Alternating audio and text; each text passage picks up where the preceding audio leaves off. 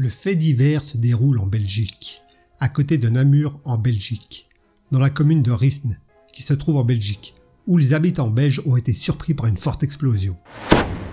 C'était à l'époque où les attentats tournaient en boucle dans l'actualité. Autant vous dire que les habitants n'étaient pas rassurés. Bon, pour tout vous dire, ils chient un peu en spray, hein, si je peux me permettre. Mais fort heureusement, cette piste a été vite écartée. Après une enquête, il s'est avéré que l'explosion était due au gaz. Un homme a voulu mettre fin à ses jours, mais il a voulu le faire avec panache, et d'une manière peu commune. Je dis ça, euh, je connaissais pas la technique. De toute façon, les Belges, on va pas se mentir, c'est pas des gens comme nous. Hein. Je déconne, hein. Humour. Bon, je vais vous laisser juger, c'est mieux. L'homme s'est installé à l'arrière de son utilitaire, avec une bouteille de gaz. Bouteille de gaz qu'il a ouvert. Vous vous doutez bien, sinon pas de fait divers. Le gaz a rempli rapidement l'espace de l'utilitaire. L'homme voulait sûrement partir en douceur.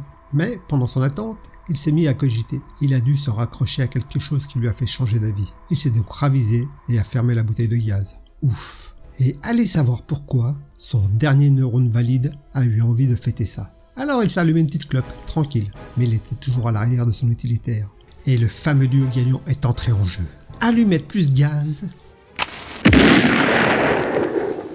La violence de l'explosion, le toit de son véhicule garé sur un parking a fini dans le jardin d'une habitation à une centaine de mètres. Ses jours ne sont plus en danger. Contrairement à son humour propre, sa dignité, sa fierté. Bref, quelle conclusion à tirer de tout ça? Bah, Je dirais que éviter de fumer avec une bouteille de gaz ouverte à proximité. Voilà. Merci d'avoir passé du temps ma compagnie. N'hésitez pas à liker, laisser un petit commentaire ou vous abonner. Et à bientôt pour de nouvelles aventures.